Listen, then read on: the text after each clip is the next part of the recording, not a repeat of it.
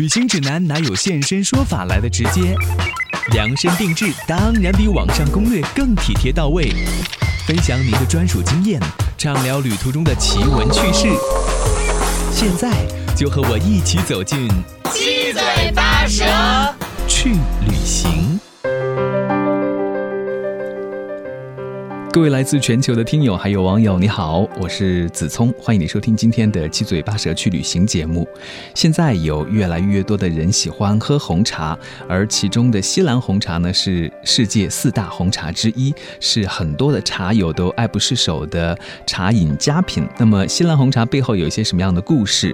我们的品尝又需要注意一些什么样的细节？那在今天的七嘴八舌去旅行节目当中，我们要为大家邀请留学斯里。斯里兰卡学茶的苏苏同学和大家分享自己跟茶的故事，欢迎你的收听。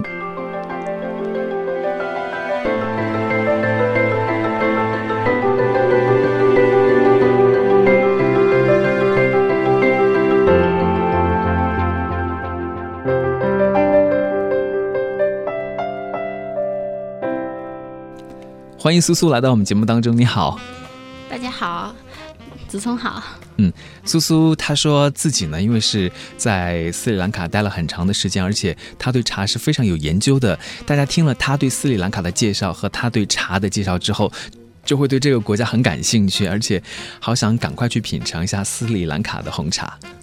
对对对，我觉得斯里兰卡的人文风情，包括各方面还是比较吸引我们去了解，包括就是想去。更多的探知，尤其斯里兰卡红茶的话，大家也都知道，它是世界就是四大红茶高香红茶之一，也是调饮茶当中呢最适合做调做那个就是奶茶的一个基底茶。我们现在刚刚说的是斯里兰卡红茶，但是大家知道的名字是西兰红茶哈。对对。我不知道我这样的一个印象对不对，就是说西兰的意思是茶叶的意思。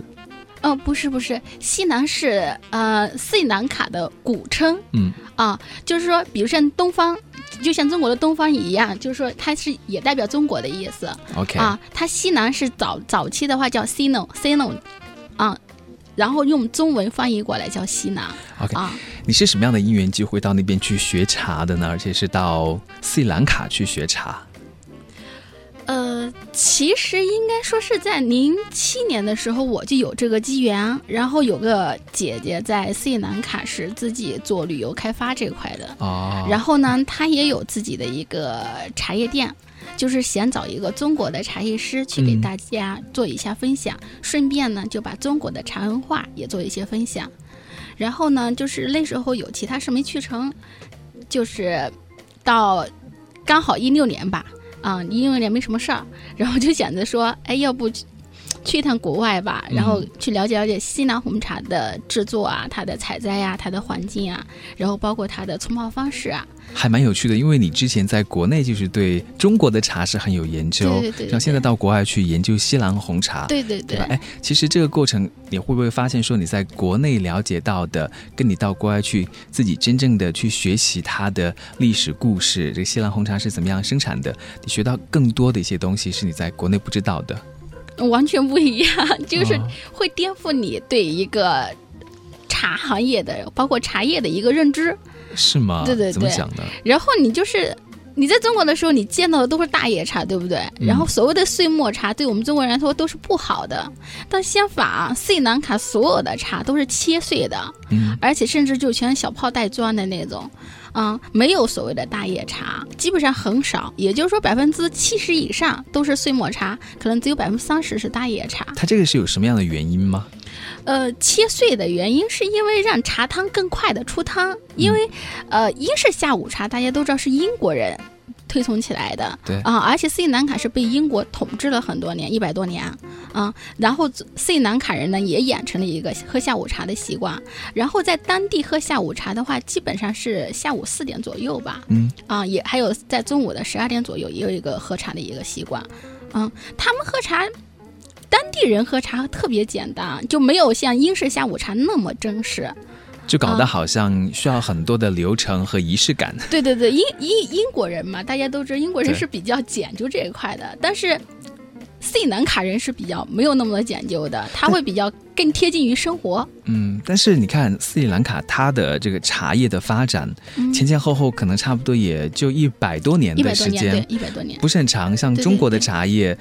这历史就很久了哈，对对对。那它居然到现在就是成为了世界上的这个四大红茶之一，嗯，而且可以说是一个世界的一个茶叶的大国，就可能背后也有一些原因吧。有啊，就。第一，你你比如说斯里兰卡，它的经济命脉红茶其实就是它经济命脉之一，嗯，所以的话，它会大批量的去种茶。你到了斯里兰卡，我们所谓的在中国你是见到满山的那个树啊、木啊，然后草啊什么的，但是你在斯里兰卡遍地见到就是茶，没有其他，包括高山上、低山上，只要是空的的地方都种的茶，嗯，就特别漂亮，特别，而且呢，因为斯里兰卡本身就没有什么工业，大部分都是农业，以农副。产品为主，所以相对来说呢，它那里整体的环境非常不错。嗯，那为什么西兰红茶那么的有名呢？呃，其实跟它品质有关，而且也包括说它那个地方土壤或者条件是很适合种茶的，是不是啊？对，因为斯里兰卡的话是靠着印度洋嘛，然后它的是属于那个沿海气候嘛，是，然后而且呢，就是因为有海拔，海拔的话最高是到两千多米海拔左右吧，它在那个海拔高一点的地方的话是。巨冷巨热的，那这种环境的话呢，而又加上潮湿的季风气候，所以它比较适合茶叶的生长。对，然后再加上呢，就是当地人呢，他的种植，他对这个茶叶，就是当做自己的生命的那种。东西在经在在在种植，所以它出来的那些东西都投入很多哈。对对对对，它没有像中国一样说这个茶叶弄了之后请人随便去弄，它不会的。它那边的话是茶园时时刻刻都有人在打理，从来没有离开过人。而且它那采茶很频繁，基本上是一个礼拜采摘一次，一个礼拜采摘一次。我们呢？我们在国内这边呢？国内是按季节，可能说明前采完之后。然后就到谷雨之后，然后再到可能就是到你像铁观音是春茶一季，秋茶一季。嗯，你像绿茶的话是春茶、夏茶，然后就没有了。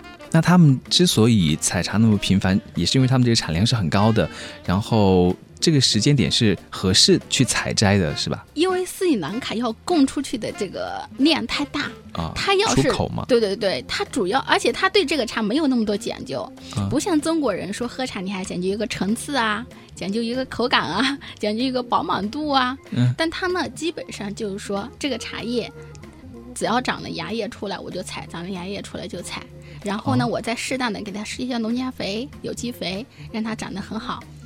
但它也可以保证斯里兰卡这个红茶的品质是很好喝的。对对对，因为它不要农，没有农药跟化肥，这是他们当地的一个国家是有规定这一块把把控的很严的。嗯嗯，像我们知道，就是种茶在不同的海拔高度，可能种出来的这个茶叶的种类或者品质也是不一样的哈。那么在斯里兰卡是不是也是这样子？就是我们说西兰红茶，它可能不像我们在中国讲到什么。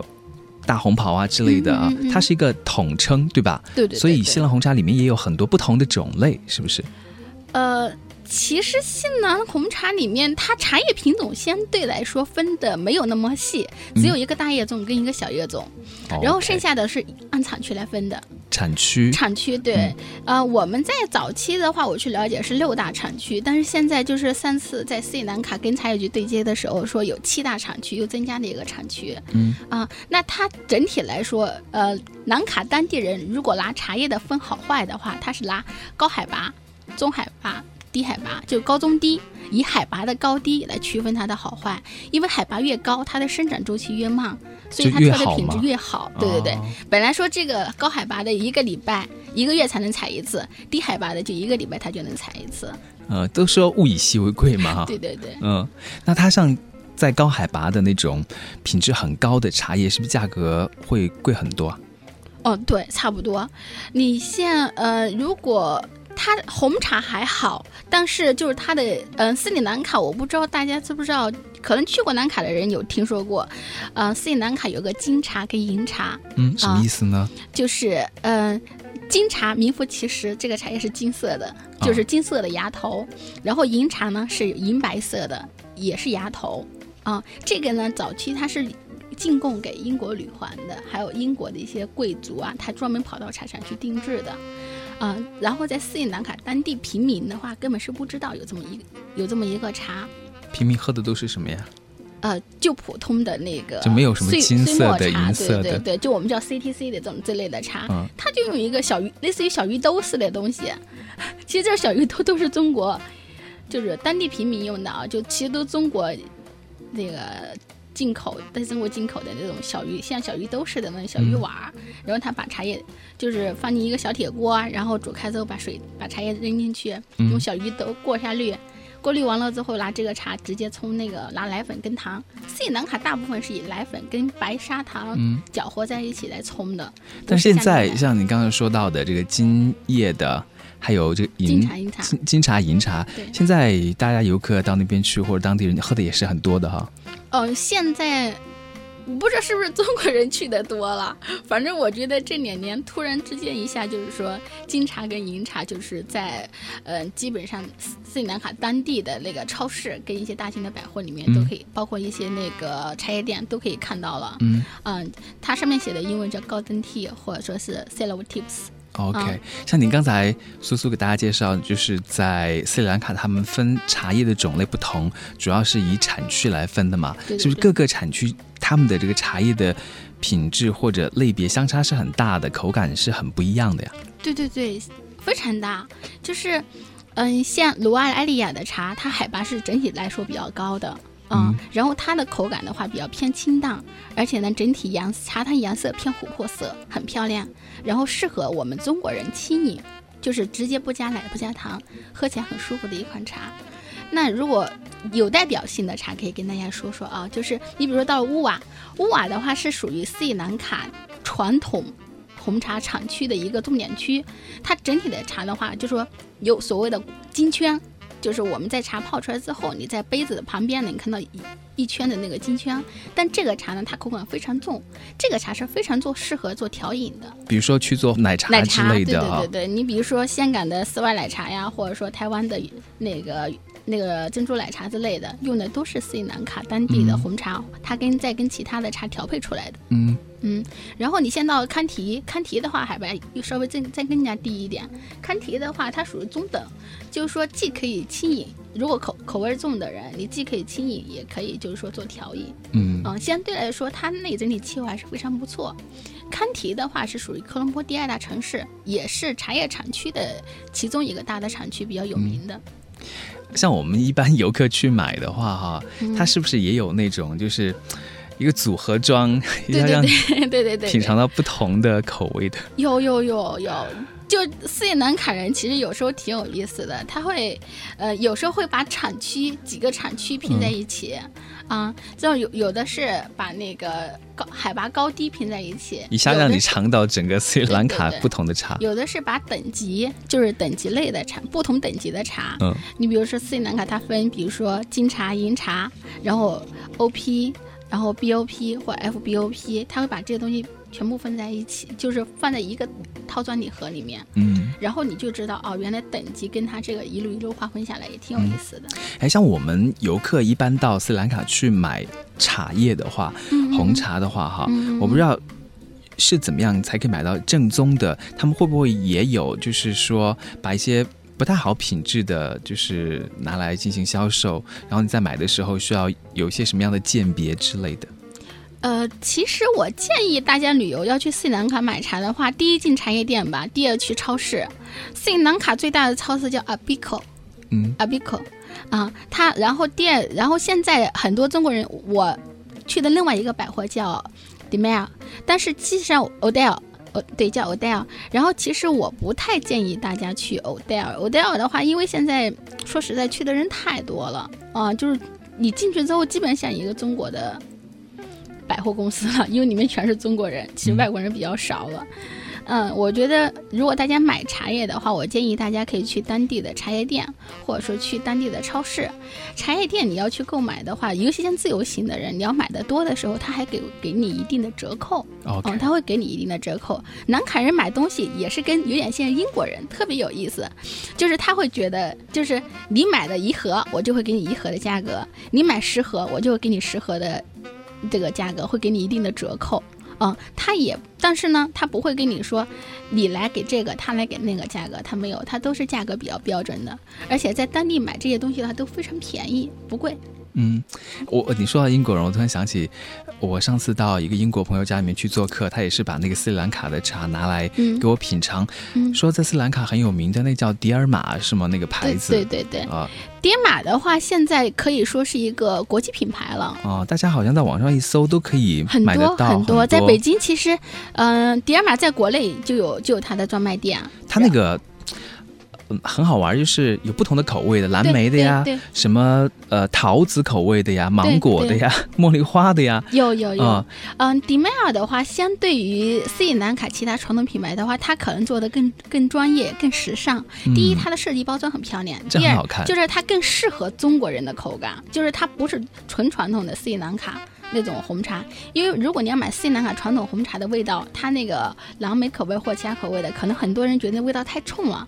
但是呢，点，嗯，就是点玛这个茶这个品牌的茶呢，它相对来说，它会把味道收敛一些，而且用的都比较清淡的啊，所以它是一个国际性品牌，它不是属于斯里兰卡传统品牌。哦，嗯，哎，像它那种不同的味道是怎么加进去的呀？呃，在单一般现在的话都是加精油。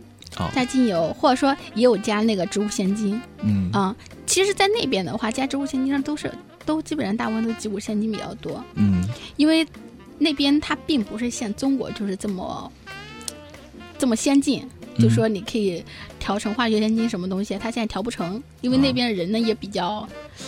嗯，没没没没有转的那么快啊！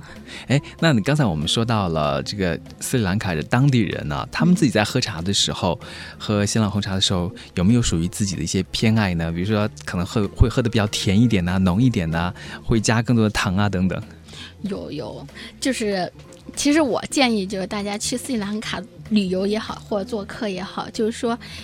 去茶叶店还好了，他会把糖跟那个奶给你分开，你自己加。嗯。但如果说你们去那个就是一些小的店里面，你要一杯奶茶给你调好端出来的，千万要跟他说不要加糖，或者说是我可以自己加。他会加很多很多啊。对对对，斯里兰卡的人超爱吃糖，就是他 他会就是说，你比如说我们正常人需求量的，就是这一杯水里面放一勺糖就刚刚好。嗯。但是他会放至少放三勺糖进去，然后他会说啊很好喝，很好喝。斯里兰卡喝奶茶的话，他们其实很简单，一个就是原味的那个奶粉加糖加那个，就加这个茶叶调配的。另外一个呢，就是他们当地的那个叫煎茶，啊，他会把红茶煮开，把煎放进水里面煮，煮开了之后把茶叶倒进去，再煮个两分钟左右，然后用滤网把它过滤了，然后拿这个煎茶。再放点糖，直接冲泡就这样喝。嗯，其实因为斯里兰卡靠近沿海地区嘛，湿气也比较大。他们喝这个茶的话，可以帮他们排出体内的湿气。嗯啊，这个茶是在国内应该很少喝到，但是我觉得拿这个红茶来煮这个煎茶喝很好喝。嗯啊，这也是我第一次在那边喝到的时候，我觉得好神奇啊！红茶煮姜茶啊？对对对，另外还有一个很特殊的茶。也是斯里兰卡比较特殊的，而且就其他国家应该也没有的。斯里兰卡最有名的是是香料嘛？嗯，它的香料当中最有名的是肉桂嘛？斯里兰卡肉桂的话，在全世界也比较有名的嘛。所以斯里兰卡有款茶叫肉桂红茶。它那个制作是怎么样来弄？它那个的话，就直接是把那个肉桂末跟茶叶拼配在一起，然后呢，你直接煮着也行，就泡着喝也行。口味是怎么样？喝出来？我觉得肉桂红茶这款茶就是爱的人很爱，讨厌的时候很讨厌。肉桂因为是甜鲜度比较高，然后红茶因为是它的那个苦涩度比较足，所以它们拼配在一起之后，它能它们也能综合。又苦又甜。不，它会比较偏甜口，就综合的味道没有那么苦涩，而且呢肉桂味很足。嗯，我觉得其实因为肉桂本身它是属于一味，在中国来说它本身也属于一味药嘛，说对软化血管什么有辅助效用，辅助的作用嘛，所以我觉得就是说，嗯，喜欢的我觉得可以带一点回来可以尝尝，我觉得挺有意思的。像你你在节目一开始的时候就给大家介绍说，斯里兰卡人他们在喝茶的时候就不会像英式下午茶一样有那么多的叫做什么规矩啊，或者那么多的讲究。对，那一般来讲。我们就没有任何的讲究了吗？在喝西兰红茶的时候，呃，其实西兰红茶它如果说上层人士，他会比较讲究，比如说我请你到我们家做客，然后给你喝茶，他会很正式啊，女主人把东西都弄好了，包括点心什么都备齐了。但是像一般平民家庭，他们就是比如说，嗯，斯里兰卡有一个很好很好玩的一个一个习惯，就是说，我想知道有没有什么礼仪礼节之类的。哦，有有有，但是他不会在喝茶里面会有这些东西，因为斯里兰卡是在就是我去长辈家或去亲戚家的时候，要么就是双手合十，要么呢就是说，呃，用手亲吻自己的嘴，然后再摸那个长辈的那个脚，跪在地上啊，这是他们当地的一些就是礼，要么就是贴面礼，嗯。啊，贴面礼比较多，现就是现在上面的。呃，新加罗人基本上都是有这种关系，有这种习惯比较多。但是现在慢慢的也开始在西化，就是贴面礼比较多，握手礼比较多了。我刚才不好意思打断了你一下，就是你刚才提到说有一个特别好玩的事情是什么？呃，就是斯里兰卡人他是在他们规定他们自己的习惯啊，是中午十二点左右，左边右边就换反正这这里面时间啊，或者说在下午四点左右这个时间段。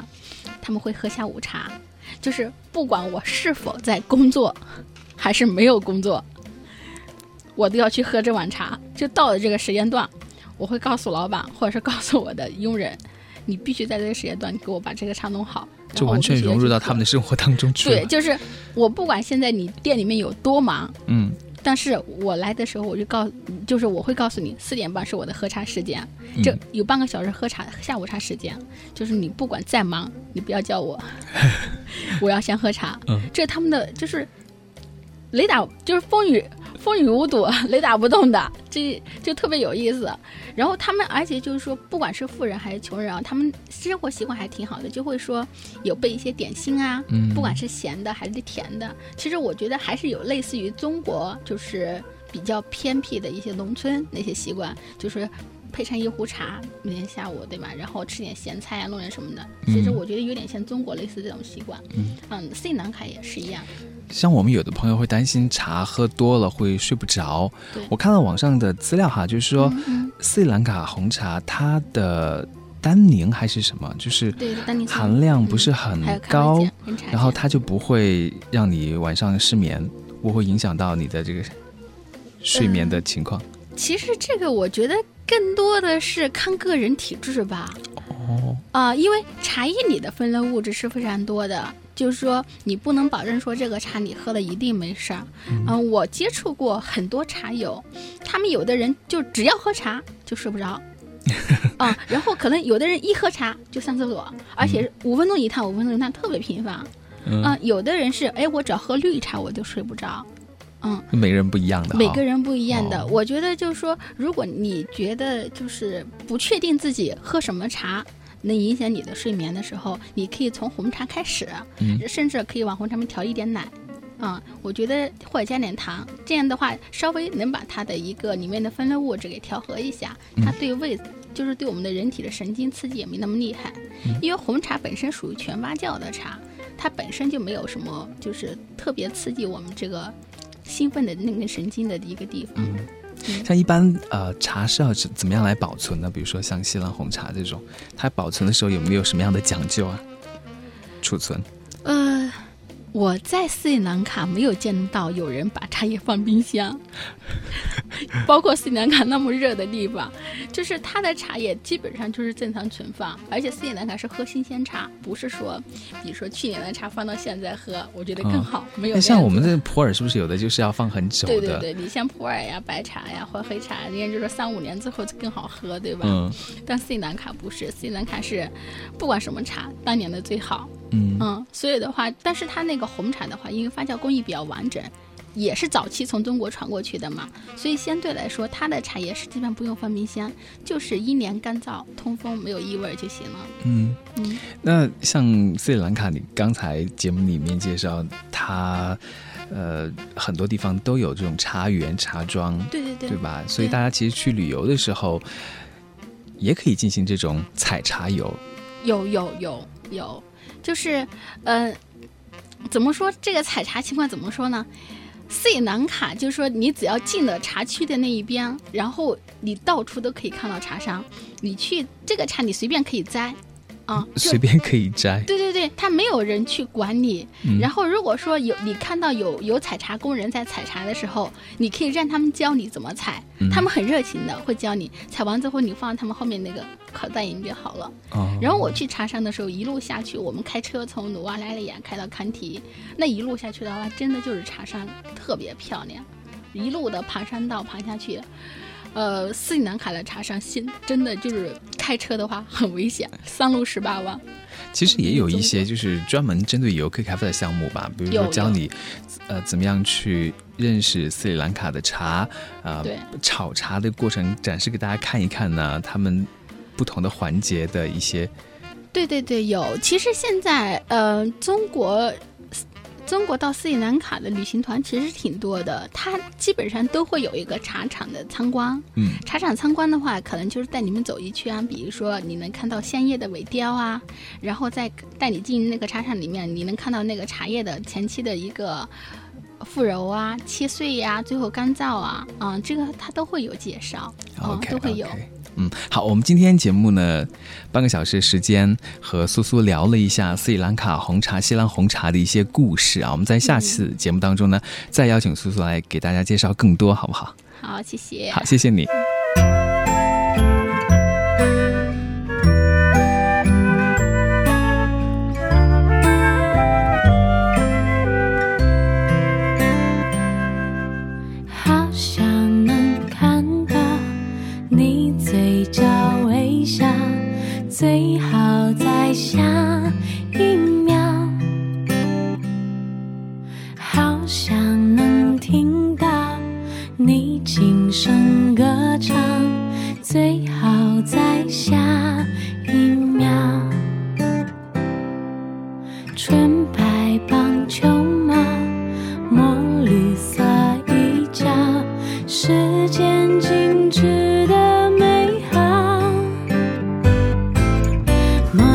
发生在每个。